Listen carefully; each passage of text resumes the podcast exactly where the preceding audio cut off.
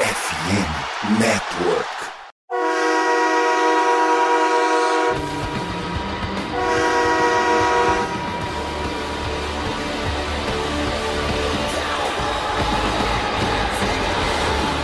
Fala, torcedora do time mais amado, mais querido, não mais sofrido dos Estados Unidos, do Brasil, do mundo. Estamos falando do Dallas Cowboys. Sejam bem-vindos ao Blue Star Brasil. E eu quase me enrolei na introdução. Olha que eu faço a introdução toda semana, mas hoje quase falei Quase troquei os pés pelas mãos aqui, mas tá tudo bem, né? Tá, porque tão feliz, né? Não tem como não tá. Cowboys vencendo mais uma, embalou a sequência aí de quatro vitórias nos últimos quatro jogos, né? Quatro vitórias em cinco jogos. Cowboys em segundo lugar na divisão, batendo ali na, na, porta do Eagles, né? Vamos falar muito sobre esse jogo contra o Eagles, vamos falar da nossa vitória sobre o Los Angeles Rams. Muita coisa para falar do Cowboys. Será que o deck volta? Vamos falar sobre isso também. Mas antes de falar sobre isso, é claro, tem que apresentar nosso participante de sempre, nosso grande Vinícius. Tudo bem com você? Ah, eu tô maluco. Cara, é Dallas Cowboys no Super Bowl já, pô. Quatro vitórias seguidas com o Cooper Rush de quarterback. Não tem como não tá feliz com, com esse time, não. E falando em Super Bowl, Vinícius,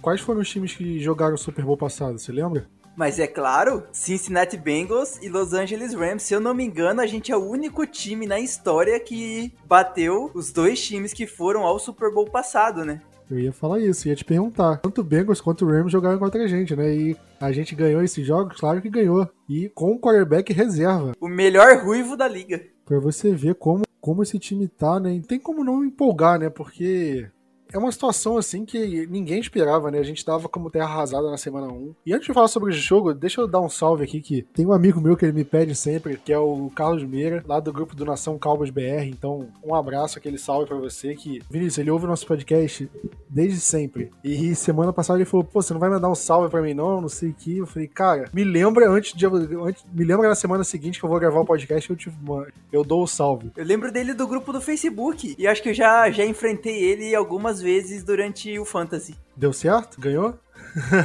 Aí é uma pergunta que teria que sair caçando o histórico das temporadas, mas acho que deve estar tá par a par. Mas é isso, ele pediu o salve, me lembrou hoje, não tinha como não dar o salve. E então tá aqui dado aquele abraço. Vamos falar do jogo, né? Cowboys e Rams. Eu falei do Rams na, no podcast passado, justamente como o ataque dele sofreu contra a defesa do 49ers, que eu acho que é até uma defesa um pouco parecida com a nossa. Uma defesa que cede poucos pontos, força turnover. Então, esperava também um pouco de dificuldade pro Rams em relação a isso. Mas o que a gente viu, né, foi nossa defesa simplesmente engolindo o ataque do Rams. O Matthew Stafford, ele, ah, teve 300 jardas, teve um bom jogo. E se a gente pegar o jogo em si, não só os números frios, né? A gente vê que não foi muito bem isso, né? Teve uma ou duas jogadas explosivas ali, mas no geral, Vinícius, sempre falam que ataque ganha jogo e defesa ganha campeonato, mas a def nossa defesa tem ganhado os jogos aí, né? Não é o ataque que tá ganhando o jogo, é a defesa. Totalmente, a gente estamos sendo carregados pela defesa, realmente, porque, cara, a gente não cedeu dois TDs em nenhum dos jogos. Todos os jogos foram no máximo um touchdown cedido. E isso enfrentando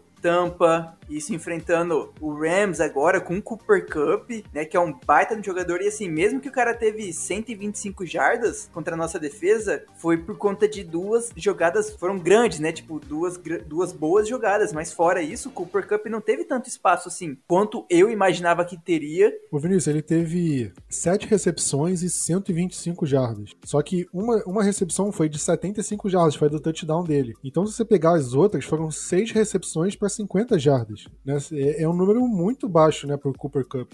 Sim, para o nível Cooper Cup e para o nível que a gente esperava, é muito baixo e mostra que, assim, a nossa defesa conseguiu segurar. Teve esse momento que foi o TD dele. Mas, cara, é um, um TD que a gente tá cedendo e estamos conseguindo controlar, a gente está conseguindo segurar muito bem todos os melhores wide receivers que nós estamos enfrentando e muito deles os melhores da liga. Isso é um ponto positivíssimo para a defesa e não só na secundária, né? A linha defensiva tá sendo tá sendo surreal. Mika Parsons, a gente nem precisa falar dele, porque cada vez que a gente for falar é, vai ser a mesma coisa, basicamente. Mas The Lawrence, Armstrong, até o Sam Williams apareceu bem nesse jogo, Dante Fowler. Cara, tá todo mundo conseguindo se jogar muito bem, tá todo mundo, como que eu tinha lido, mais ou menos assim, quem entra naquele momento joga pelo outro. É basicamente isso que a nossa defesa e principalmente a linha defensiva tá fazendo. Tá todo mundo jogando pelo outro jogador. Tá todo mundo indo bem. Claro, Mika Parsons é um degrau acima, mas tá todo mundo mantendo uma média muito boa. Não tem ninguém assim tão ruim quando era um, Tristan Hill da vida alguns anos atrás. Até o Tristan Hill, o Dan Quinn tá conseguindo fazer ele jogar muito bem e hoje e nesse jogo mesmo ele jogou uma quantidade que eu achei até significativa de snaps. Falou da linha defensiva, né? E a primeira pontuação foi justamente dela, né? Porque foi um fumble forçado, acho que foi do Dorrance Armstrong, né? Que forçou o fumble. O DeMarcus Lawrence é, recuperou o fumble, anotou o touchdown. DeMarcus Lawrence ainda deu um puxão de orelha no, no Kellen Moore. Ele falou: olha, as duas vezes que eu peguei na bola na carreira, eu, eu levei até, até a endzone. Que foi esse touchdown agora e foi contra o Saints ano passado. Ele falou: tá na hora de me colocar no ataque, hein? Meio que brincando. E não só isso, né, Vinícius? É, a gente tá falando isso de, de, de, turnover e pontuação. O Matthew Stafford foi muito pressionado nesse jogo, né? A gente vê em relação ao sexo, o Micah Parsons teve dois sacks. O Rance Armstrong teve esse do, do, do Fumble, mas além dele teve o Osso Odigizua, teve um sec. Jordan Lewis teve sec. Sem contar os, os QB hits, né? O Osso, só o Osso Odigizua teve quatro QB hits. Que ele conseguiu chegar no, no Matthew Stafford, só que o Matthew Stafford conseguiu se livrar da bola antes. Então você vê que mais do que forçar o sec, do que forçar o turnover, a linha defensiva do Cowboys, o front seven do Cowboys, né? Tá conseguindo incomodar o quarterback adversário, não deixar ele confortável dentro do pocket. Você falou de períodos passados, né? Eu lembro de jogos em que o Cowboys, cara, o quarterback adversário só faltava abrir aquela cadeira de praia, sentar no pocket, é, sentar na cadeira de praia dentro do pocket, pedir uma aguinha de coco, tirar um cochilinho ali, acordar e, e fazer o passe, porque a, a, linha defensiva do Cowboys não pressionava, não, não conseguia incomodar o quarterback adversário, e essa consegue. A gente vê como evoluiu e como isso está sendo importante para a defesa, porque isso facilita o trabalho da secundária, isso facilita o trabalho do próprio ataque, né, porque o ataque do Rams, cara, se você olhar, a gente foi pro intervalo ganhando por 16 a 10, e se você pega pega o segundo tempo, o Rams não pontuou no segundo tempo. O Rams teve um touchdown no, no, segundo quarto e um field goal no primeiro quarto. Em dois momentos que aconteceram por conta de big plays. O field goal aconteceu com, por um passe longo que o Stafford achou o Tutu Atwell e só que a defesa conseguiu parar, eles foram forçados a chutar o field goal. E a, a, jogada do Cooper Cup que a gente falou, né? 75 jardas a recepção, né? Foi um passe curto que ele conseguiu correr o campo inteiro. Mas se você olhar pro resto, o Rams não ameaçou o Cowboys, né, Vinícius? A gente esperava um jogo, eu pelo menos esperava um jogo parecido com aquele do Cincinnati Bengals, né? Que se o Cowboys abrisse a vantagem, o time adversário ia pressionar, ia chegar em uma situação de poder ganhar o jogo, né? De, de poder virar o jogo, aquele momento meio tenso. E nesse jogo eu não fiquei tenso em momento nenhum, porque parecia que, por mais que o ataque do Cowboys também não produzisse tanto, a defesa se mostrou tão sólida, tão bem postada. E outra coisa também, bem disciplinada, né? A ponto de não cometer falta, de, de ser ceder jardas de graça, assim, que você não sentiu medo, assim, de perder, né, Vinícius? O Cowboys não se sentiu com as costas contra a parede, sabe? Você concorda? Concordo, concordo. É, é, realmente isso. Teve alguns jogos que. Não lembro se foi contra o Bengals, mas já teve outros jogos que eu tive um pouco mais de receio da gente perder por, por conta do ataque não tá conseguindo se desenvolver. Depois dos 10, dos 10 pontos que, que o Rams marcou, eles não marcaram mais nada, né, no segundo tempo inteiro. Cara, é um segundo tempo inteiro, são 30 minutos? Não, já até esqueci, 24 minutos, né? 24 minutos de relógio de jogo. É muito tempo pra gente conseguir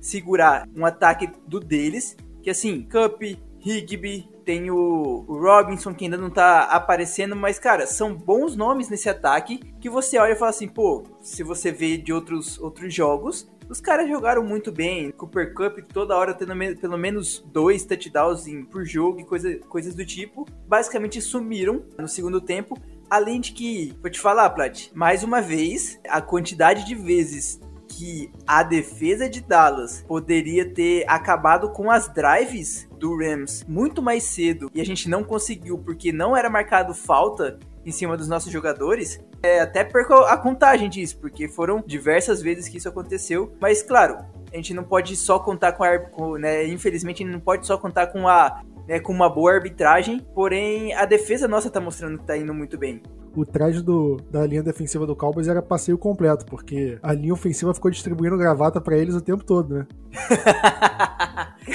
boa, boa. Então, Basicamente isso, o Micah Parsons mesmo reclamou, né? De como que não marcava falta, tipo, cara, a gente falava no grupo dos assinantes, holding no Parsons, holding no Parsons. Aí você ia ver basicamente o replay, right tackle, dando uma gravata no Parsons, cara. Isso é muito. Era muito flagrante e não. E não era marcado. Um ponto muito legal, Plat, também é a rotação da linha defensiva. Assim, DeMarcus Lawrence, que é o, o defensive end que tá tendo mais snaps, tem coisa de apenas 55% dos snaps. Foi a maior porcentagem entre os jogadores de linha defensiva. Não conta o Parsons, que o Parsons ainda é linebacker, mas isso mostra que assim, a gente não precisa mais manter como a gente precisava manter o, de, o DeMarcus Lawrence a maioria do tempo em campo. A gente pode trocar ele em outros momentos, porque o, a pessoa que vai substituir o, o, o Lawrence também vai jogar muito bem é o que tá mostrando. E isso cansa menos os jogadores, consegue cansar muito menos a defesa e faz com que a nossa linha defensiva seja mais forte, consiga pressionar mais, consiga fazer mais sacks, consiga dar mais QB hits e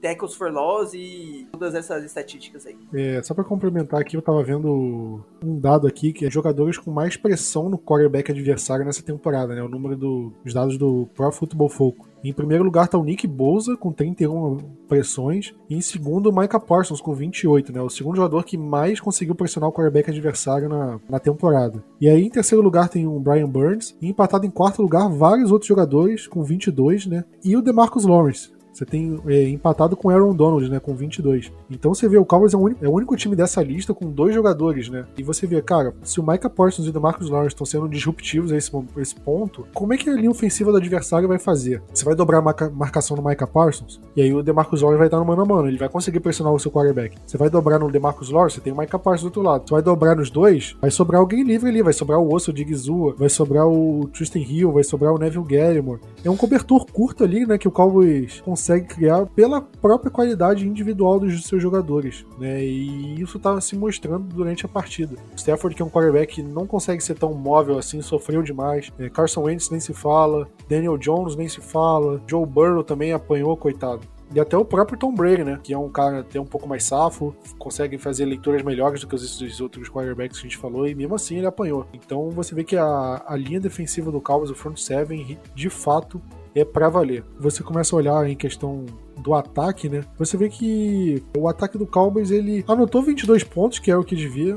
Na verdade, o time conseguiu 22 pontos, né? Que era o que devia. Só que não foi o ataque que pontuou 22, né, Vinícius? Porque 6 pontos aí foram da defesa. Então o Cowboys, teoricamente, o ataque conseguiu 16 pontos. Foi o pior ataque com o Cooper Rush em campo. E se você olhar o cenário, você vê que o Cowboys correu muito com a bola nesse jogo. O Cowboys correu 34 vezes com a bola. O Rams, por exemplo, correu 15 vezes. O Cowboys correu mais do que o dobro. Tony Pollard teve 8 carregadas e o Zeke teve 22 carregadas. Vinícius, por que, que a gente correu tanto, né? Porque se a gente pega o número do Zeke, por exemplo, a média do Zeke foi de 3 jardas e meia por, por corrida. Não foi uma, uma média tão boa. Por que, que você acha que o Cowboys forçou tanto corrida nessa partida? Eu acho que é porque, assim, Prat, o Kellen Moore e toda né, a equipe de, do Cowboys viu que não não estava sendo um jogo bom vindo do, do Cooper Rush e mesmo que a gente fale mal das corridas pelo meio, eu também sou um desses, dessas pessoas que, cara, reclama toda hora, primeira para 10, corrida no meio. A gente estava conseguindo deixar terceiras descidas muito curtas, terceira descida para 2, terceira descida para 1, um, para 3 ali. Eu não lembro de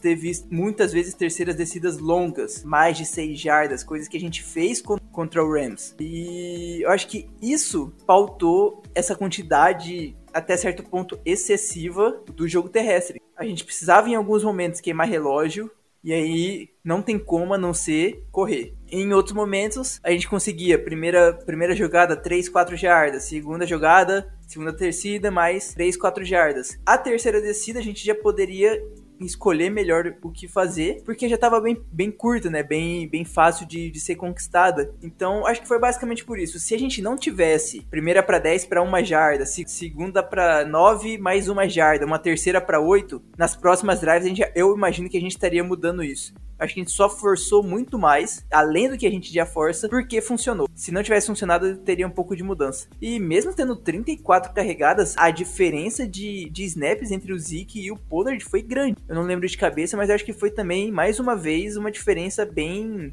abissal entre os dois? Eu tô errado? O Pollard correu 8 vezes, o Zeke 22. E o Pollard teve mais jardas. Só que Eu acho foi porque o Pollard ele não treinou direito na semana, né? Tava meio baleado, não sabia se ia pro jogo. Eu acho que isso pode ter tido efeito aí na, na hora de colocar em campo.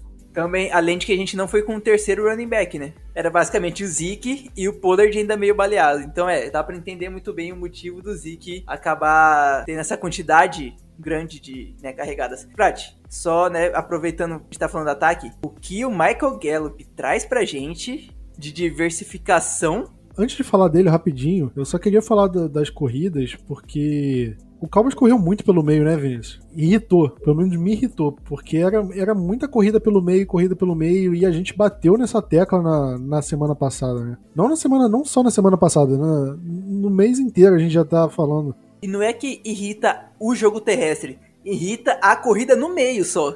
Pois é, tipo, o problema não é só correr, é correr só correr pelo meio, né? Não tem uma, uma mudança, uma corrida diferente. O Cowboys força muito esse tipo de corrida pelo meio e que tem hora que a gente tá vendo que não dá certo. Eu acho que nesse jogo, cara, principalmente quando era o Zeke correndo, não tava dando muito certo. Só que o Cowboys forçou porque o Cowboys não precisava se expor. O Cowboys não precisava de um passe longo do Cooper Rush toda a terceira descida porque ele tava ganhando. O jogo tava tranquilo, relativamente tranquilo, né? Mas a, a defesa tava dando conta do recado, então era pro Cowboys fazer o básico ali no ataque que não perderia esse jogo, e foi o que aconteceu, né? Eu acho que foi muito por isso. Eu acho que falta inovação, principalmente em chamadas de corrida, falta um pouco mais, assim. Eu acho que o Cowboys foi muito, muito preso àquelas mesmas chamadas e acho que isso atrapalhou, né? O ataque não, não teve um bom desempenho, assim. Acho que se tivesse o deck ali, era o jogo pro Cowboys ter feito mais de 30 pontos, assim, tranquilo. Vou te falar, hein, Prat? Teve alguns momentos que o Aaron Donald subiu por cima da gente, podendo falar assim, a gente conseguiu controlar, conseguiu melhorar o controle em cima dele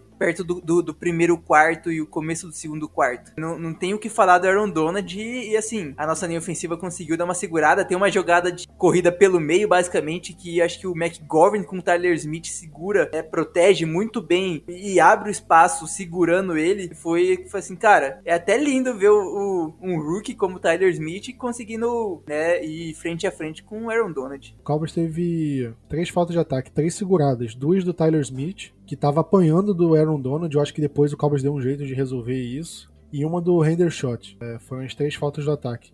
O Hendershot, toda, todo jogo tem uma faltinha, né? Todo. Ele tá sendo um problema nisso. A gente reclamou, por exemplo, do Terence Steele, ele já resolveu isso. Faz tempo que eu não vejo a falta dele. Quando o McGovern passou ileso também. Biadish passou ileso. E a gente viu as outras faltas, né? Teve um roughing the passer do Dante Fowler, um encroachment do Justin Hill e um, uma infração da zona neutra do Micah Parsons. Além de um illegal kick do Brian Anger, que eu nem lembro desses lances. Sabe o que eu acho que foi? Foi uma falta na jogada do extra point que o long snapper fez o snap antes da hora e tal. Acho que ali foi marcada uma falta. Mas acabou sendo declinada essa. De qualquer forma, você tá vendo um ataque muito disciplinado, né? É, quantas vezes a gente colocou o Cooper Rush em situações impossíveis, assim, de, de conversão de primeira descida? Acho que pouquíssimas vezes, né? Teve uma falta aqui ou outra, mas em nenhum momento o Cowboy se viu, caramba, cara, é uma primeira para 20. Na primeira jogada, o offensive tackle fez um, um cometeu uma falta, né? Então, isso é um ponto muito positivo para a comissão técnica de uma forma geral, por ter resolvido os problemas de falta, porque na pré-temporada a gente viu as faltas acontecerem num nível fora do aceitável. No jogo da semana 1 aconteceu a mesma coisa, né? E desde o jogo da semana 1, o Cowboys é, é, vem uma decrescente assim na quantidade de faltas. Se você levar em consideração, cara, hoje é, o Cowboys cometeu cinco faltas, né? Foram cinco faltas aceitas, porque foram sete faltas aqui do Cowboys. Mas tá dentro do limite do aceitável. Eu acho que, óbvio, ah, Tyler Smith cometeu dois holds, isso não pode nunca ser aceitável. Óbvio que não, mas se a gente levar em consideração que ele estava enfrentando o Aaron Donald, que, pô, um dos melhores jogadores da defesa da NFL hoje, se não for o melhor. E a situação de campo e tudo mais, a gente releva, a gente, ah, ok, dá pra entender e tal. Infração da zona neutra do Micah Parsons, pô, uma vez entende, sabe? Esse tipo de coisa eu acho que dá para entender e dá para relevar. E acho que é fundamental, cara, a gente ver como o Cowboys está conseguindo ganhar os jogos, principalmente pela disciplina do time também. É, continuando falando do ataque, que a gente estava falando do, justamente do Cooper Rush. O Cooper Rush ele terminou o jogo com só 10 passes completados, né? 16 passes tentados, um número muito baixo. E 100 jardas, 102 jardas lançadas, também um número muito baixo. Né? Sofreu 3 sacks, inclusive é, sofreu dois fumbles, né? Só que não perdeu nenhum, né? Um foi recuperado e o outro. Acho que os dois foram recuperados. Talvez não, não sofreu um turnover nesse, nesse lance.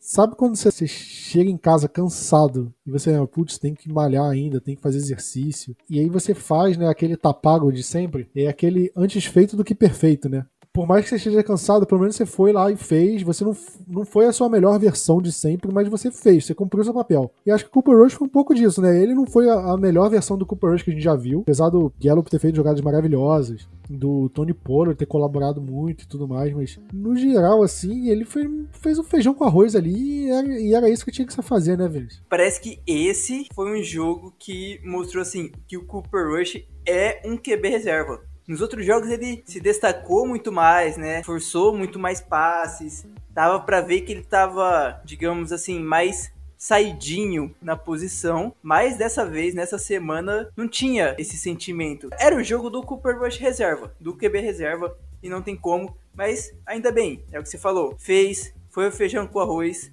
o importante é ele estar tá ali, colocou o capacete, vestiu a jersey, trouxe os três, os três pontos para casa. Se ele fazer, lançar dois passes serem dois passes completados e serem dois TDs e Dallas vencer o jogo, para mim eu nem preciso pedir mais que isso pro Cooper Rush. O Cooper Rush também ele não precisou se expor muito, né? Porque como, como a gente tá falando, defesa jogou muito bem, né? Segurou é, o ataque do Rams basicamente o jogo todo. E isso fez com que o Rush, cara, o Rush não precisa lançar um passe de 40 jardas em qualquer cenário assim, porque o jogo tá bom, cara. O Cowboys pode correr ali três vezes, gastar o relógio. Pô, sofreu um turnout, dá para devolver a bola, porque a gente sabe que a gente não vai sofrer pontuação porque a defesa tá jogando bem. Então o Cowboys foi jogando nesse jogo aí um pouco mais feio, um pouco mais complicado, porque é um time que sabe sua limitação, Vinícius. Eu acho que eu acho que passa muito por isso. Vejo principalmente no futebol da bola redonda, né? Você vê muito tem jogador que é ruim, mas sabe que é ruim, ele joga sabendo as limitações dele, cara, eu sou ruim. Eu não sei cruzar a bola. Então eu não vou me colocar em situações de cruzar a bola porque eu não sei cruzar a bola. E tem aquele jogador ruim que se acha craque, que quer driblar, quer, quer fazer gol de fora da área. E eu acho que, pelo menos no ataque, o Cowboys entendeu um pouco dessa situação. O Cooper Rush não é ruim, mas ele não é um quarterback elite. E o Cowboys sabe que ele não é um quarterback elite. Então ele não vai forçar ele para fazer jogadas que, o Deck faria, que um Patrick Mahomes faria. Cara, vamos fazer o básico, vamos fazer um passe curtinho aqui, um passe curtinho ali. Apareceu a oportunidade, pô, Gallup no mano a mano, óbvio que você não vai deixar de tentar. Você tenta e, pô, o Gallup ele vai dar um jeito de pegar. Lembre, ele vai dar um jeito de pegar, ou pelo menos dropar quando, quando ele não quer dropar também. Você cria cenários de o Cooper Rush não precisa ser um bom, um grande jogador para fazer a jogada. Ele precisa ser um quarterback ok. E ele foi ok, então acho que isso mostra como ele está adaptado ao ataque, como a comissão técnica do Cowboys consegue ver, achar bem o playbook, adaptar isso no estilo dele. E também, Vinícius, eu acho que mais importante, mostra como que não tem discussão entre quem deve ser o titular, o Deck ou o Cooper Rush, porque é muito diferente da época do deck do Romo, por justamente a forma como o ataque movimenta ao longo do jogo, as limitações que o Cooper Rush tem hoje que o deck tinha em 2017, 16 é muito por isso. Você lembra dos podcasts do ano passado que eu falava, cara, caso o deck se machuque, a gente precisa de um quarterback que segure as pontas ali para 3, 4 jogos e é isso aí. E quando ele voltar, o time tá bem. E o Cooper Rush tá sendo exatamente isso, né? Acho que é tudo que a gente pede de um quarterback reserva, o Cooper Rush tá sendo. E tá entregando até mais, né? Porque um quarterback reservas, dependendo, sei lá, quatro jogos Dependendo dos adversários, você torce para ganhar um, dois estourando. A gente tá olhando e falando assim, cara, até mesmo contra o Brandon, falou assim, pô, dá para ganhar. é com Cooper Rush, mas dá, dá para ganhar, sabe? É isso, ele é um QB reserva, porém tá trazendo as vitórias, né? Tá ajudando a trazer as vitórias para o Cowboys. E na hora que o deck estiver pronto, ele volta a ser o QB reserva. Agora, se vai ter algum tonto que vai pagar um caminhão de dinheiro para ele no ano que vem, adeus, porque a gente não vai ser ser besta de pagar muita grana pro Cooper Rush também, né? E perder uma possível pique compensatória, né? Caso ele saia assim. Mas eu, eu, acho difícil ele sair recebendo um bolão de dinheiro, só se, só se ainda tem bobo na NFL, né? Bobo no futebol a gente sabe que ainda tem, mas na NFL. Só é, aproveitando falar de contrato assim, rapidão. 11 milhões anuais no, no Michael Gallup tá maravilhoso, né? Eu, eu não preciso falar nada, né? O pessoal, os apoiadores do Bullstar Brasil, vivem reclamando comigo porque todo contrato de wide receiver que sai, eu falo, cara, do Gallup, cada dia que passa do Gallup fica mais barato. E de fato fica. Eu acho que o contrato do Gallup foi uma bola muito dentro do, do Cowboys. Mas Cooper Rush é isso, cara. A gente tem uma defesa que tá jogando muito bem. A gente tem recebedores de qualidade. A gente tem uma linha ofensiva que tá se mostrando qualificada pra NFL. Então a gente precisa de um quarterback que simplesmente não espalha farofa, né? Que, pô, lance quatro interceptações, entregue o jogo, deixe é, a defesa em situações é, ruins. E o Cooper Rush não faz isso. Óbvio que se o Cowboys estiver perdendo por é, 21 a 3 na partida, o Cooper Rush não vai botar a bola debaixo do braço e falar, eu vou virar esse jogo e vai conseguir virar. Ele não vai fazer isso, não vai fazer isso. Mas também não é o cara que com o Cowboys ganhando, ele vai lançar três interceptações, lançar uma pick six e acabar com a partida pro do adversário. Não vai. E o Cowboys precisa de um cara assim, né, que não seja nem 8 nem 80, seja um cara mediano que segure as pontas até o deck voltar. E é justamente isso. Vinícius, você quer falar sobre o destaque e decepção da partida? Cara, até que eu não pensei tanto nisso. Tá, Demarcus Lawrence, vai. Marcou um TD defensivo, tá sendo um líder pra, de, pra essa nossa defesa. E, cara, a gente teve anos que eu também pensava, ficava só pensando assim, pô, a gente tá gastando um caminhão de dinheiro no Demarcus Lawrence e ele não tá rendendo. Ao menos esse ano ele tá rendendo tá rendendo demais. Tá muito bom ver ele jogando. Decepção, Acho que o Noah Brown, cara, o Noah Brown, depois que o Gallup voltou, ele tá totalmente sumido no campo, né? Não sei se acabou que a, a quantidade de passes na direção dele diminuiu. Eu imagino que sim. Porém, era para ser a terceira força, porque assim, em alguns momentos o Lembe e o, e o Gallup vão chamar mais atenção. Tem que sobrar a bola para alguém. Esse alguém tem que ser o Noah Brown. E aí já faz uns dois jogos que foi justamente voltando o Gallup que ele desapareceu. Não, mais, não é mais o recebedor que estava sendo nas outras nas primeiras semanas do campeonato. Eu acho que destaque não dá para falar do Micah Parsons porque é chovendo molhado, né? A gente tem que desconsiderar o Micah Parsons porque. Eu já ia falar, assim, pô, a gente não tá com a regra lá de não citar o Parsons como o melhor. Ele sempre vai ser o melhor, então a gente tira ele da votação para dar chance para os outros. Eu vou falar do Dorance Armstrong, porque o, o fumble, né, o strip sack, no começo do jogo foi dele. E é um cara que tá calando muito minha boca, Vinícius, porque eu critiquei muito a renovação dele, eu não queria que ele renovasse. Quem que fez o bloqueio de punch? Eu acho que foi ele também. Foi muito bem. Eu tava tentando lembrar se foi nesse jogo que teve punch bloqueado ou foi em outro, mas foi esse mesmo. Por isso eu não falei nada, mas o primeiro quarto ali foi todo dele, né? Então, foi um cara que ajudou a construir a vitória, né? O Dorance Armstrong. E por isso eu coloco como destaque o, o. Eu gostei do, do, do jogo do Pollard, né? Apesar de ter é, é, tido poucas carregadas, né? Não ter aparecido tanto, mas como a gente falou, né? Acho que foi por conta de não ter treinado direito. E minha decepção, Vinícius, eu vou falar de um cara que tá entre os mais bem pagos do Cowboys hoje e desapareceu, que é um tal de Dalton Schultz. É, ele se machucou, acho que ficou fora, mas passou zerado. Inclusive foi, foi o primeiro time na, na temporada que ganhou uma partida sem, é, sem ter nenhum passe para um tight ou running back. Né? Os únicos jogadores que receberam passe no Cowboys na partida foram wide receivers. E agora eu não tenho dado exatamente é, desde quando isso aconteceu, acho que foi desde 2019. Tem mais de alguns anos aí. O Cowboys conseguiu vencer apesar disso, né? Mas é difícil, né? Porque a gente tá pagando 10 milhões de dólares por um Tyrande que ele não tá produzindo, né? Não, não tá contribuindo no ataque. Machucou, que é pior ainda, né? Acho que parece que agravou a lesão que ele já tinha. Então, um cara que tá cada vez mais parecendo descartável no time, sabe? É complicado. E um também que eu achei que não foi tão bem nessa partida foi o Trevon Diggs. A gente sempre elogia bastante ele, mas o touchdown do, do, Cooper Cup foi meio que em cima do Trevon Diggs, né? Foi um passe curto que o Cup conseguiu separação no Diggs. Eu acho que o, o Diggs também, nesse touchdown, ele tava num cenário meio desfavorável, porque era o Cup no slot, né? E o Diggs, ele não costuma fazer cobertura no slot, né? Ele faz no outside. Nesse caso, ele tava no slot com o Cooper Cup, e aí é um mismatch, né? É uma desvantagem para ele. E o Cup aproveitou e conseguiu as jardas após a recepção ali e anotou o touchdown. Mas teve aquele passe longo pro Tutu Atwell também, que foi em cima do Trevon Diggs. Eu acho que o Diggs estava até bem na jogada, o passe foi muito bom, mas nos outros jogos a gente não via o, o Diggs sofrendo esse, é, essas recepções nas costas dele e nessa ele, ele aconteceu, né? Então é outro jogador que dá para considerar decepção na partida. E eu tava vendo aqui, Vinícius, é, o Cowboys é o segundo time nos últimos 10 anos a terminar uma, um jogo sem uma recepção de um running back ou tight O outro time foi justamente o Buffalo Bills ano passado contra o Atlanta Falcons. Ano passado, tem pouco tempo, um ano que aconteceu isso, mas nos últimos 10 anos só esses dois entraram nessa estatística, né? E por acaso os dois times venceram também é 10 milhões que tá indo embora. Ainda bem que não é meu bolso que tá pagando o Dalton Schultz, mas é 10 milhões que come da folha salarial que eu acho que não volta pro ano que vem. Eu acho que tudo indica que não volta mesmo, porque pelo que ele tá produzindo hoje, dá pra achar um Tyrande em draft, em free agency, que produz a mesma coisa em mil vezes mais barato. Isso se o Tyrande que não produza igual e mais barato já esteja no elenco, né? Porque a gente tem o Ferguson, a gente tem o Hendershot, a gente tem até o Chamaquinho no Practice Squad que podem funcionar ali e acho que o nível não, não cai tanto pelo que o Dalton Schultz está produzindo hoje, né? Vamos ver com a volta do deck como é que o Dalton Schultz volta a produzir, porque pode ser um diferencial também, né? Esperar esse momento, né? E, e ver como foi a, a, lesão do Dalton Schultz, se ele vai voltar ou não. Falando em lesão, Vinícius, tava vendo o injury report, as notícias do treino. Tem coisa boa, né? Parece que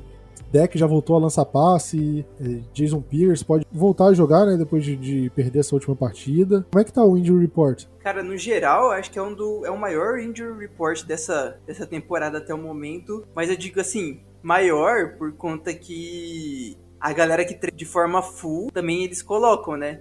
É, isso que eu ia falar, né? Tem muito jogador que tá no injury report, mas que treinou sem limitação e que não deve ser problema. Mas só porque tem algum probleminha ali, tem que listar. O, o Bohana, que não jogou domingo, conseguiu treinar de forma full. O Rico Daldo nem jogou semana passada. É, nem jogou semana passada. O cara é do PS.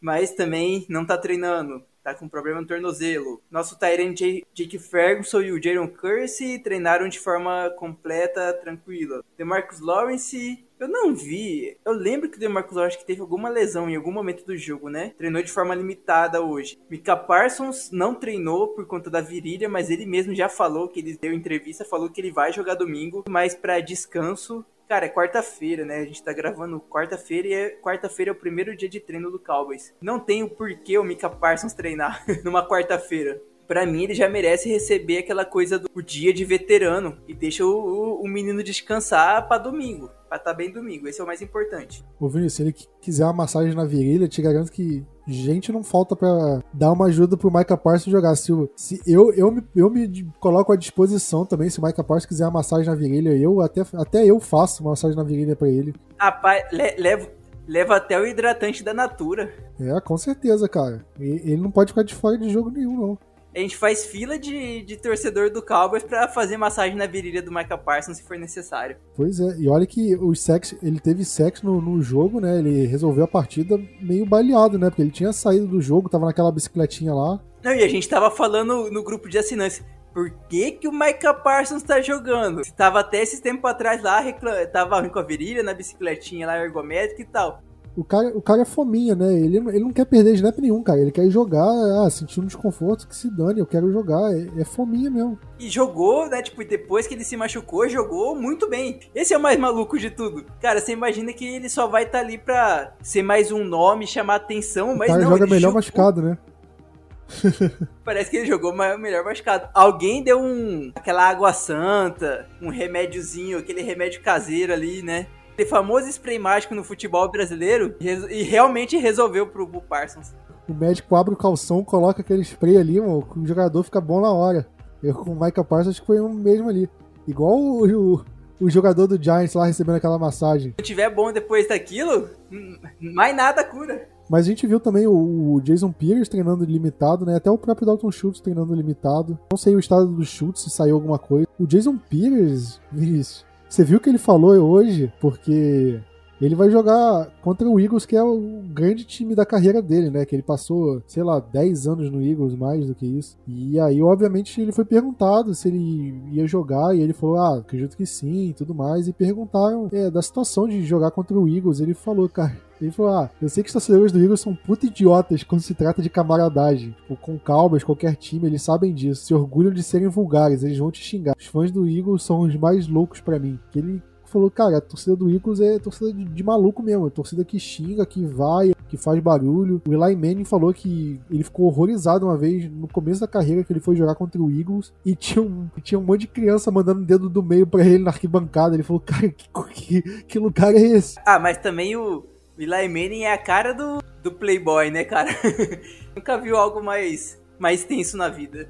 Mas é, o, o, Peter está totalmente correto, porque ele viveu nisso, então ele sabe muito bem. Cara, eu vou te falar assim, ele já vestiu a, a camisa do Cowboys totalmente, né? É um cara muito profissional, né? Não tem como não ser. E, e, eu acho que ele não falou isso da torcida do Eagles de forma pejorativa, né? No sentido de querer diminuir o Eagles. Ele quis dizer, tipo, chamou de idiota, assim, no sentido de, cara, eles são malucos, assim, né? Caras são, tipo, fanáticos e vão fazer de tudo para querer que o Eagles ganhe o jogo. E ele sabendo disso, ele sabe como lidar, né? ele já viu ah, como a torcida do Eagles trata a torcida adversária, principalmente contra o Cowboys, né? Que ele já jogou contra, contra a gente várias vezes. E ele sabe como lidar e eu acho que vai fazer uma grande diferença ele lá. Não só dentro de campo, né? Porque a gente já viu ele dentro de campo como melhor ali ofensiva, ele como guard ali no lugar do McGovern, mas também fora de campo, pelo ambiente, para aliviar os jogadores né, é, mais jovens. Você pega, por exemplo, o Cooper Rush, o primeiro jogo dele lá, como deve jogar, né, como titular. A gente pega a linha ofensiva, né, a linha ofensiva muito jovem, né, com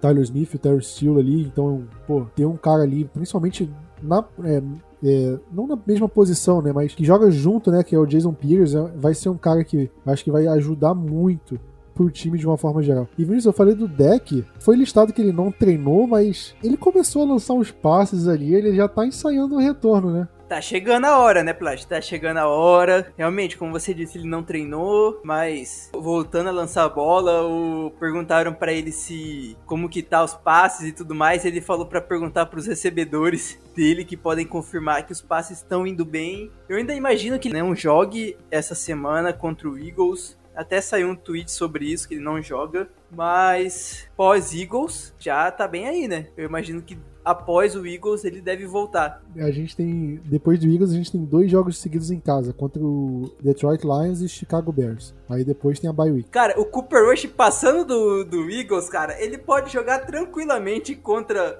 o Lions e contra o Bears. A previsão original era mais ou menos seis semanas, né? Pra ele voltar contra o Chicago Bears ou depois da bye week contra o Green Bay Packers. Era o cenário assim, quando ele se machucou, era o cenário provável para ele voltar. E aí um monte de gente falou: ah, vai voltar contra o Rams. Eu não duvido que ele voltaria, acho que, sei lá, contra o Eagles agora se o Cowboys estivesse perdendo.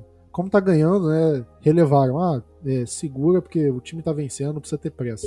Mas ele lança o passe com a mão esquerda, né? Durante a porção aberta do treino. O Sid Lamb já falou que ele tá melhor, né? Foi, o Sid foi perguntado, né, como é que tá o deck, porque na porção aberta do treino ele só fez passo com a mão esquerda. Então ele deve ter feito passo normal na, na parte fechada do, do, treino. E o Leme falou, cara, fisicamente ele tá, ele tá bem, né? Você sente no lançamento dele. E tem um Twitter, né? É, Pro Football Doc, né, David Shaw, que é um ex-médico da NFL, ele, ele trabalha muito no Twitter agora, em outras coisas, e ele sempre comenta lesão de jogador, recuperação, ele falou, depois da, da precisão, né, você tem que ter confiança para não, tipo, bater com o dedão de novo, né? Porque quando você volta de lesão, você fica muito receoso de fazer os mesmos movimentos. Principalmente é, lesão assim que precisa operar. Quando você. Nunca foi meu caso, mas, pô, já tive amigos que lesionaram o joelho, já vi atleta também lesionando o joelho. Quando você volta, pô, você vai fazer a mesma coisa com o joelho que você fazia é, antes, você ainda vai ter um período ali meio que de adaptação, saber se o joelho tá, tá estável ainda, e com o deck vai ser a mesma coisa, né? De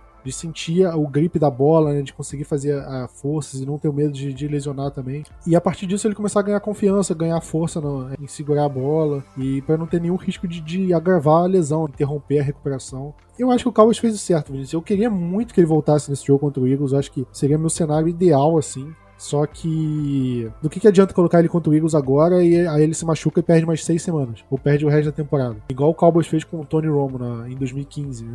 O Romo se machucou na semana 2, a gente tava 2-0, né? Venceu os dois jogos com ele. E aí ia perder, sei lá, um mês e meio, quase dois. E aí o Cowboys só perdia, só perdia, ganhava uma aqui e perdia quatro. E aí, pô, o Romo tem que voltar de qualquer jeito. Aí o Romo voltou, jogou duas partidas e se machucou de novo. E aí perdeu o resto da temporada. E aí a temporada toda foi pro saco porque apressaram uma, uma lesão e não tinha quarterback reserva. Então, eu entendo o que o Cowboys está fazendo e eu concordo. Eu acho que o Cowboys está lidando de uma forma muito madura, assim, essa lesão do Dak Prescott. Eu achei que o Cowboys ia ser aquela bagunça de, de sempre, né? Só que tem que ver. O Cowboys está fazendo isso porque o Cowboys está mais sério, está preocupado com a saúde do jogador, ou porque o time está ganhando e, ah, se tá ganhando não precisa ter pressa. Qual, qual dos dois que você acha, velho? Prat, conhecendo o time que a gente torce há mais de 10 anos, qual você acha?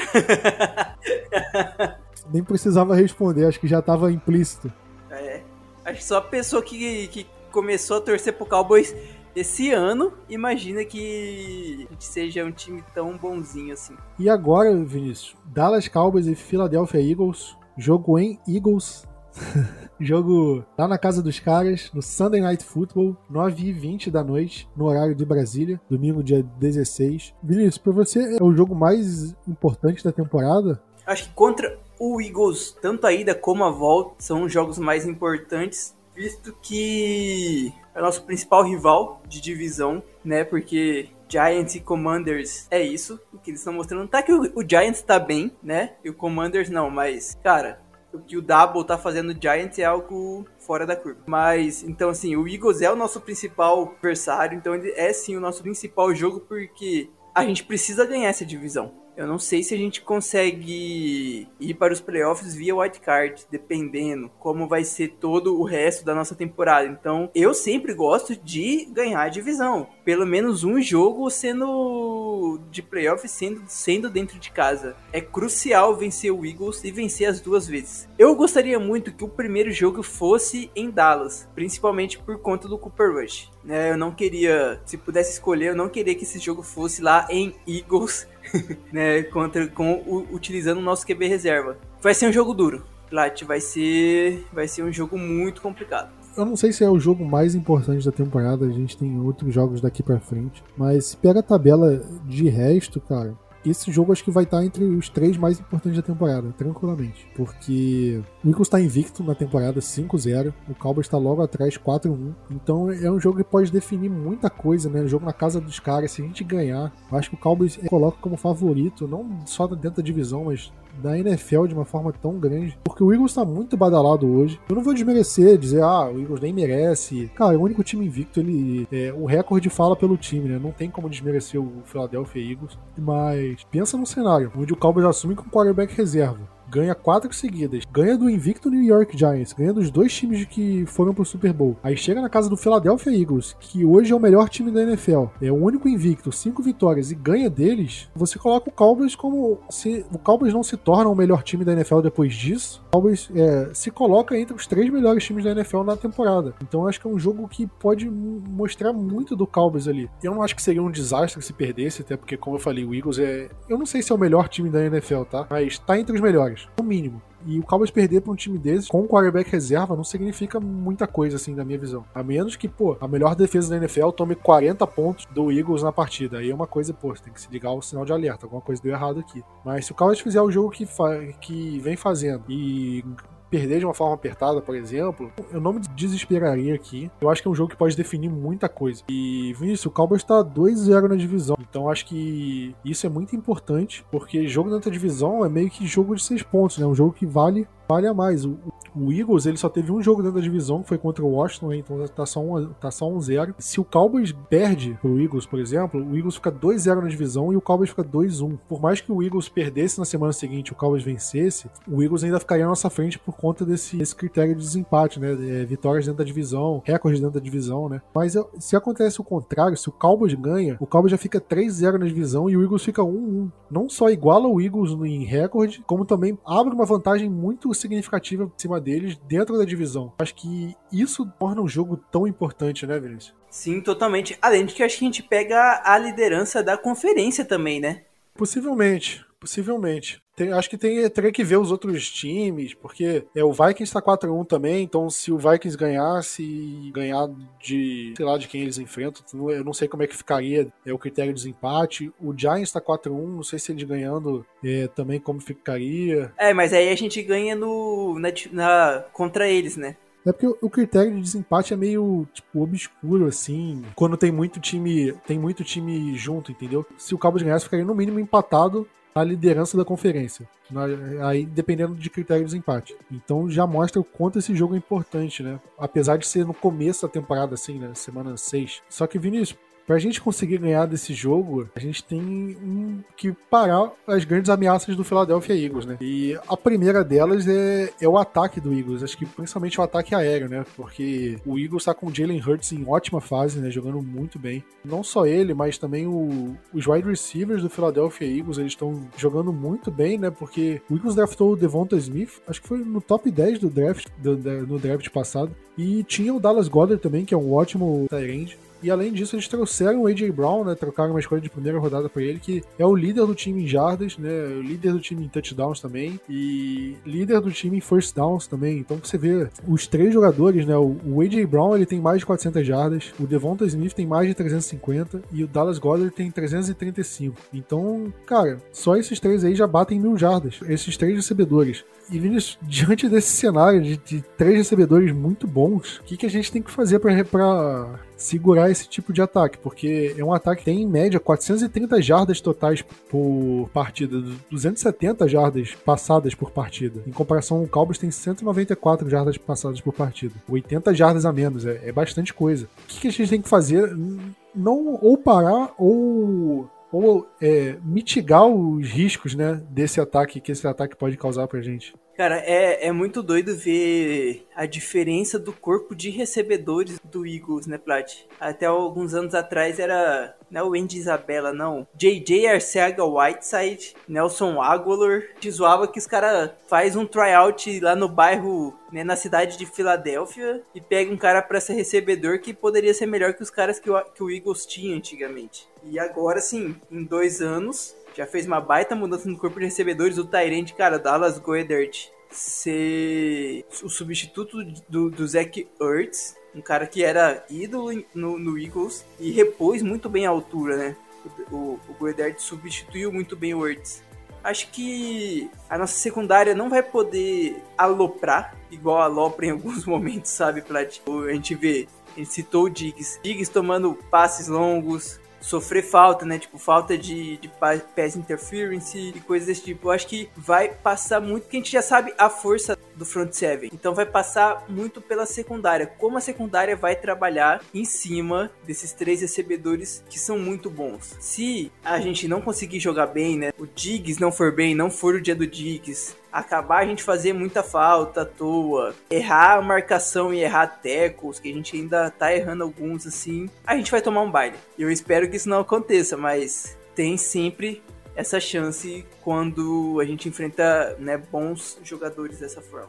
Menino, você concorda que pode ser um jogo parecido com o jogo do Cincinnati Bengals nesse quesito? Porque o Bengals tem o Jamar Chase e o T. Higgins, né? ainda tem o Tyler Boyd. Tyrande nem é tão usado assim, mas é, são três nomes fortes e o Cowboys conseguiu lidar com eles, né? O Trevon Diggs é uma partida muito boa em cima do Jamar Chase e eu, acho, eu acredito que o Diggs fica em cima do A.J. Brown durante a partida. E aí eu acho que o problema seria o Anthony Brown em cima do Devonta Smith. E aí eu não sei quem, se vai ser o Jordan Lewis, vai ficar alinhado o tempo todo contra o Dallas Goddard, ou se vai ser, é, se vão colocar um, um linebacker, por exemplo, um Van Der Esch, um Anthony Barr. Acho que o Anthony Brown ali pode, pode definir o jogo pro bem ou pro mal, né, Vinícius? Porque se ele jogar bem contra o Devonta Smith, é, limita, pode limitar bastante a, a, válvula de escape do Eagles. Mas e o contrário também, né? Acho que se ele jogar mal, né? Acho que expõe muito a, a nossa defesa e pode tudo a perder, né? Sim, ele não pode ser o, o, Anthony Brown daquele jogo contra o Raiders, né? De jeito nenhum. Se for aquele mesmo Anthony Brown, a gente vai sofrer. É, eu concordo muito com você nisso. Passar muito mais por esse jogador. Era o Anthony Brown marcando o Julio Jones ali no, contra a Tampa Bay, porque o Julio Jones teve um baita jogo, né? E, e agora eu não lembro se era ele ou se era o Jordan Lewis. Acho que era ele, né? Provavelmente, eu também não, não lembro muito bem, não.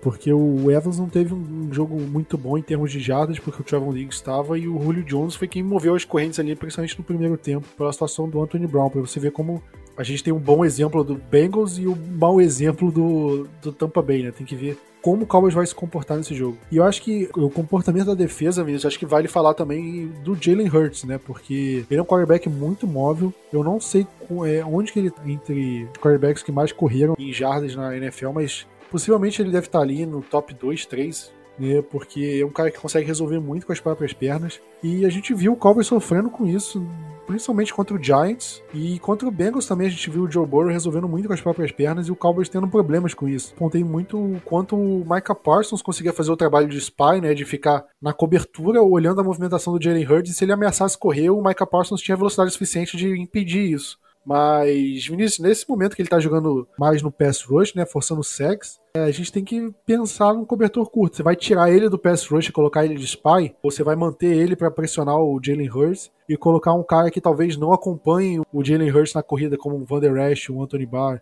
Como é que a gente consegue parar esse problema do, do Eagles, que para mim, eu acho que para defesa são essas duas maiores preocupações, porque jogo corrido deles eu não tô tão preocupado assim, eu acho que o Cowboys tem condição de fazer um bom trabalho. E no jogo aéreo eu acho que esses dois pontos são os que podem definir o jogo para mim. Acho que se o Cowboys conseguir impedir que o que o Jalen Hurts corra bem com a bola e impedir e o Anthony Brown fazer uma boa partida, para mim é a chave para vencer. Mas o que, o Cowboys tem que fazer para parar o Jalen Hurts, Vinícius? é, eu acho que principalmente se a gente conseguir minar a reaction do, do Jalen Hurts, o jogo aéreo deles também não vai ficar tão fortalecido assim. Cortar na base, né? Digamos assim. E, cara, acho que foi basicamente o que você disse. Começa utilizando o Parsons no pass rush. Do lado esquerdo da linha tem um segundo anista, o Landon o Dickerson, que era de Alabama. Como left tackle é o reserva, é o Jordan Mailata. Não é o titular, que o titular tá, tá lesionado. Ou pelo menos eu imagino que o titular seja o, o André Dillard. Eu acho que a gente tem que botar pressão por esse lado e o Parsons tem que participar dessa pressão também, porque ele já tá fazendo isso nos outros jogos, então continua. Porém, se a gente vê que começou o, o Jalen Hurts ficar mais móvel, conseguir ganhar uma quantidadezinha de jardas, puxa ele para fazer o spy. Acho que ele consegue fazer muito bem esse papel também. A gente viu que a, o resto da galera na linha defensiva consegue fazer o trabalho. A gente pode perder um pouquinho no pass rusher, mas vai ganhar muito no spy. Você prefere o Micah Parsons no pass rush e o Anthony é, nessa cobertura impedindo que o Jalen Hurts corra? Ou você prefere o Micah Parsons nessa cobertura e o Dorance Armstrong no pass rush? O Micah Parsons na cobertura, com um, com um braço forte fazendo pass rush. Você vai cair de nível se você substituir o Micah Parsons por qualquer um. Só que eu acho que a queda de nível é maior se você é, troca o Micah Parsons por um Van Der Esch, por um Anthony Barr, do que o Micah Parsons por um Dorance Armstrong, por um Dante Fowler. Óbvio que não é 100%, ah, já, já que é isso, o Micah Parsons vai jogar na cobertura o jogo inteiro. Não, o Cowboys vai revisar bastante. Mas eu acho que em situações onde Jalen Hurts pode correr com a bola, você tem que pensar mais e eu acho que é onde o Micah Parsons acho que pode jogar e se, e se estabelecer ali, principalmente é, é, então não, não me surpreenderia também se, eu, se terminasse o jogo e o Micah Parsons, por exemplo, tivesse um sec ou, ou, não tivesse tanta, tanta presença no pass rush, né? Porque o Cowboys pode colocar ele nesse sentido, justamente como foi contra o Giants. O, o Micah Parsons ele não teve é, nenhum sec contra o Giants, mas ele conseguiu, foi alinhado em várias situações diferentes de, de passe e o, o DeMarcus Lawrence que foi o cara do sec no, contra o Giants. Então acho que talvez seja um, um cenário que o Cowboys possa pensar em, em planejar, porque o Cowboys sofreu com o quarterback móvel com o Daniel Jones, né? E o Jalen Hurts é um cara que tá melhor que o, que o Daniel Jones. E o, o Eagles também, o Eagles abusa de quarterback sneak, né? Que é uma coisa que a gente não viu muito contra a nossa defesa. Então, por exemplo, terceira descida curta, ou se tem jogada na linha de uma jarda, o Cowboys tem que ficar atento porque o Eagles vai fazer quarterback sneak. Miolo da linha defensiva ali, Neville Gallimore, Osso Digizua, Tristan Hill, presta atenção pro quarterback sneak, porque o Eagles gosta disso. E eu também vi muito torcedor do Eagles reclamando como o ataque deles lida contra blitz o ataque deles ele sofre muito contra blitz, o Jalen Hurts acaba tendo problemas e eu acho que pode ser um outro momento que o Cowboys consiga, é, uma outra situação que o Cowboys consiga explorar. Forçar a blitz no Jalen Hurts, deixar ele é, desconfortável, não ter muito tempo para buscar o A.J. Brown, o Devonta Smith e, e eu acredito que a nossa defesa tem total capacidade, não parar 100%, porque acho que é impossível fazer parar 100% qualquer ataque da NFL, mas de, de, fazer o ataque do Eagles jogar menos do que vem jogando. Né? Contra o Cardinals, eles tiveram 20 pontos só, né? Foi um jogo onde eles conseguiram pontuar muito pouco, comparado com o que eles vinham pontuando. Então, eu acho que a nossa defesa tem capacidade de, de fazer o Eagles anotar menos de 20 pontos. Se vai fazer, eu não sei. Tu vai saber durante o jogo, mas eu acho que tem capacidade sim. A defesa, eu acho que tem capacidade de, de igualar esse, esse confronto. Agora, nosso ataque pode ser o grande problema, né, Vinícius? Porque é um jogo fora de casa, divisional, um jogo difícil. Todo mundo precisa estar 100% focado, 100% bem para vencer esse jogo. Porque eu acho que onde o Cowboys pode perder esse jogo é no ataque. Mas falando em tentar ganhar no ataque, né? É, onde você acha que o ataque precisa explorar para vencer essa partida? Que duplazinha de cornerbacks que vai ser muito complicada que o Dallas vai enfrentar, hein? Darius Slay e James Bradbury. Slay tá sendo um dos melhores corners, né, desse ano até o momento. O Bradbury também tá indo muito, muito, muito bem, cara. O Gardner Johnson, né, que é safety, também tá jogando muito bem, né? Sim, ainda tem isso. Né? Acho que é o, o mais fraco ali é o Marcus Epps, o free safety do time. Cara, a gente precisa encaixar muito bem o jogo aéreo. E ainda bem que já temos o Michael Gallup de volta, que facilita e auxilia é, né, a melhora do nosso ataque. É só ver aquela recepção que ele fez jogo passado. Coisa que acho que o Lembe e principalmente o Noah Brown não fariam de forma alguma aquela recepção. Então, assim, é conseguir jogar direitinho para não forçar passe. A gente não pode ficar em terceiras descidas longas, que é o básico, né, Plat? A gente não pode deixar terceiras descidas longas para o Cooper Rush resolver. Não precisa forçar passe em cima do, em cima desses caras, em cima dessa defesa. Em ofensiva precisa dar tempo para o Cooper Rush fazer a jogada dele. Se for apressado, aí a gente pode perder, né? Perder essa bola, sofrer turnovers, coisas desse tipo. E aí o jogo fica complicado demais pro nosso lado. Pois é, né? E, eu acho que o Cowboys pode sofrer muito correndo com a bola, porque a linha defensiva, né? O front seven deles é forte também. Se a gente quiser ficar correndo pelo meio, por exemplo, eles têm o Fletcher Cox, tem o Javon Hargrave, né? Isso porque ainda tem o Jordan Davis na rotação, né? Que são bons jogadores. Tem o Brandon Graham, Josh, Josh Sweat. Então são jogadores que vão dá muito trabalho para a nossa linha ofensiva, tanto na proteção contra o passe, quanto bloqueando para a corrida. Então acho que o Cowboys precisa abrir o playbook ali, não dá para ficar correndo só pelo meio. Eu acho que isso vai botar muita pressão no Cooper Rush. E eu acho que é um jogo que, como você falou, Vinícius, bem comentado, dos cornerbacks deles, né? Os cornerbacks estão em uma ótima fase. Eu acho que Sid Lame às vezes mostra problemas quando enfrenta cornerbacks de qualidade alta assim. O Gallup ele consegue, ele consegue aquelas jogadas dele. E eu acho que pode abrir espaço, né? Tem que como o Cowboys vai lidar, mas eu acho que pode abrir espaço pro Dalton Schultz, caso o Dalton Schultz jogue. Eu acho que é um, é um bom jogo pro Dalton Schultz. Sua redenção, jogar bem. Ou para um terceiro wide receiver. Se o Noah Brown jogar no slot, eu acho que um wide receiver ali no slot, eu acho que pode ser a diferença pro Cowboys. Abusar do Tony Pollard também, né? Por que não? É, passe pro Tony Pollard. O Pollard é um cara ótimo, quebrando tackles, é, ganhando na velocidade. Então, eu acho que o Cowboys tem que abusar desses mismatch, nessas desvantagens pro Eagles, né? As vantagens que o Cowboys tem do nosso jogador com a, com a bola pro jogador deles. Eu acho que o Cowboys tem que colocar a bola na mão dos jogadores que têm capacidade de, de criar essas jogadas. Então, acho que é, é um bom jogo pro Tony Pollard aparecer também. E além do mais, Vinícius, também comentando, o kicker dele está meio baleado, né? Machucado, o Jake Elliott. Ele não jogou a última partida, inclusive jogou Cameron Dicker, né? O famoso Dicker the Kicker, que era de Texas. E, pô, é muito triste ver jogador de Texas no Eagles, cara.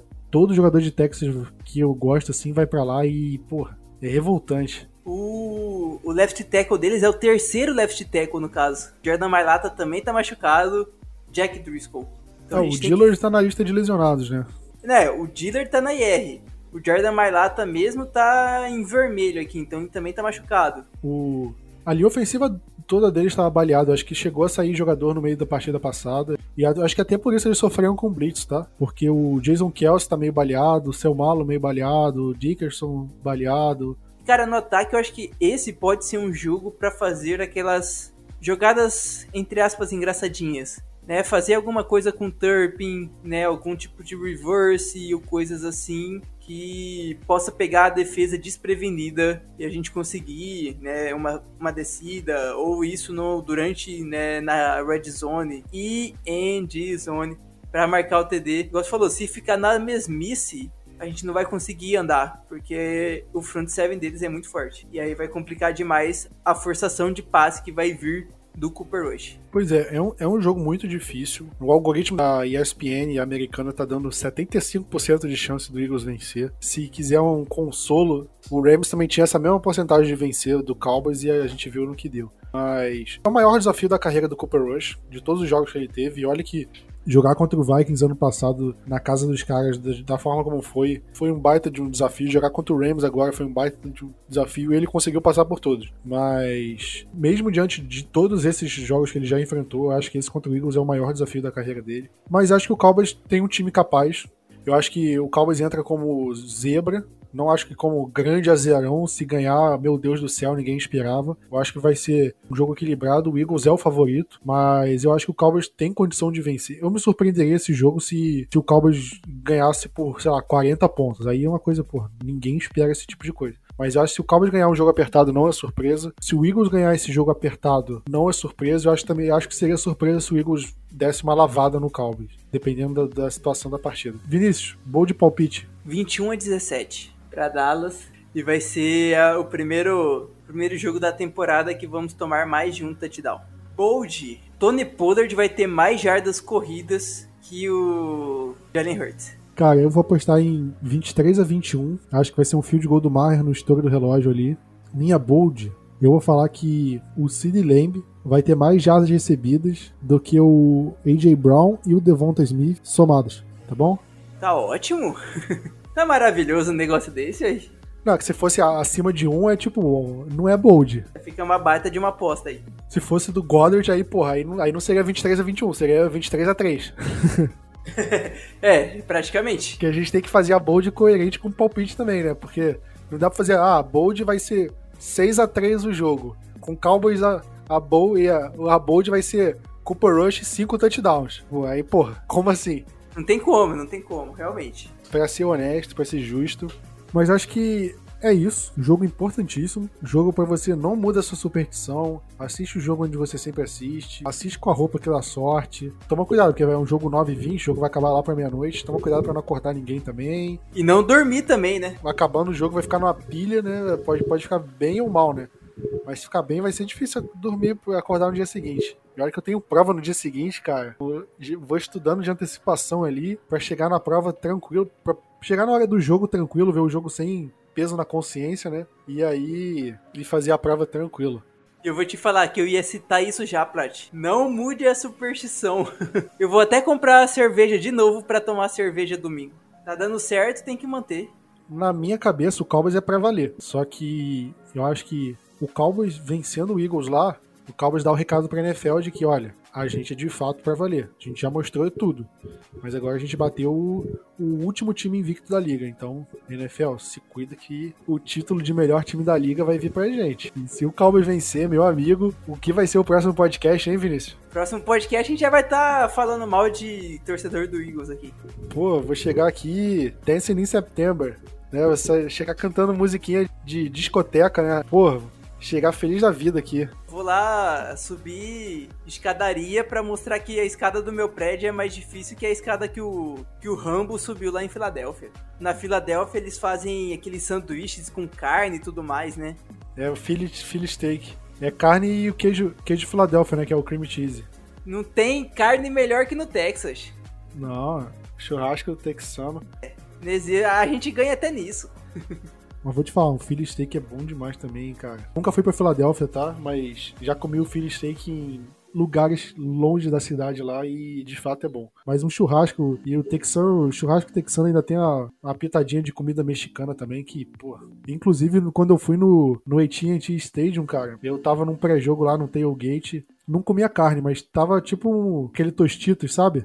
Que tem propaganda americana, tipo um Doritos, né? Aí só que não tem aquele sabor lá, aquele pozinho radioativo. E aí tinha um molinho que eles fizeram, um molinho caseiro. Que é o que, é o, que, é o que dá, o, que, é o que dá o gosto. Só que ele, você não comia só o, o biscoitinho, né? Você molhava ele num. Tinha um molho lá caseiro que eles fizeram. Aí o pessoal falou: ah, é meio apimentado. Eu, ah, beleza. Tipo, não ligo pra pimenta, não. Eu sou tranquilo com pimenta. Meu amigo, meu amigo, a pimenta que tinha naquele negócio lá, olha, dificilmente esqueço. Caras são barra pesada com isso. Eu imagino que assim, se tu aparece com uma camisa do Brasil lá, uma bandeira do Brasil, tu ia filar comida e um monte de carrocinha, carrocinha não, um monte de, de caminhão de texano lá, hein? Eu fiz amizade com o pessoal lá, eu fui nesse tailgate por amizade, assim, e, pô, foi bom demais, cara. Inclusive, quem pensa em ir pro ver o Dallas Cowboys lá, experiência, a gente tem um podcast é, especial que a gente fez no ano passado, explicando tudinho, né, a experiência que a gente teve, e também com um apoiador também do Blue Star Brasil que, que mora em Dallas, né, que vai aos jogos regularmente. Então ele dá muita dica de, de lugar lá, de é, estacionar, coisa para fazer em Dallas, o que você deve fazer, o que você não deve fazer, quanto mais ou menos gasta. Então é muito bom, muito bom. Vamos ficando por aqui. Tamo junto, aquele abraço e Go Cowboys!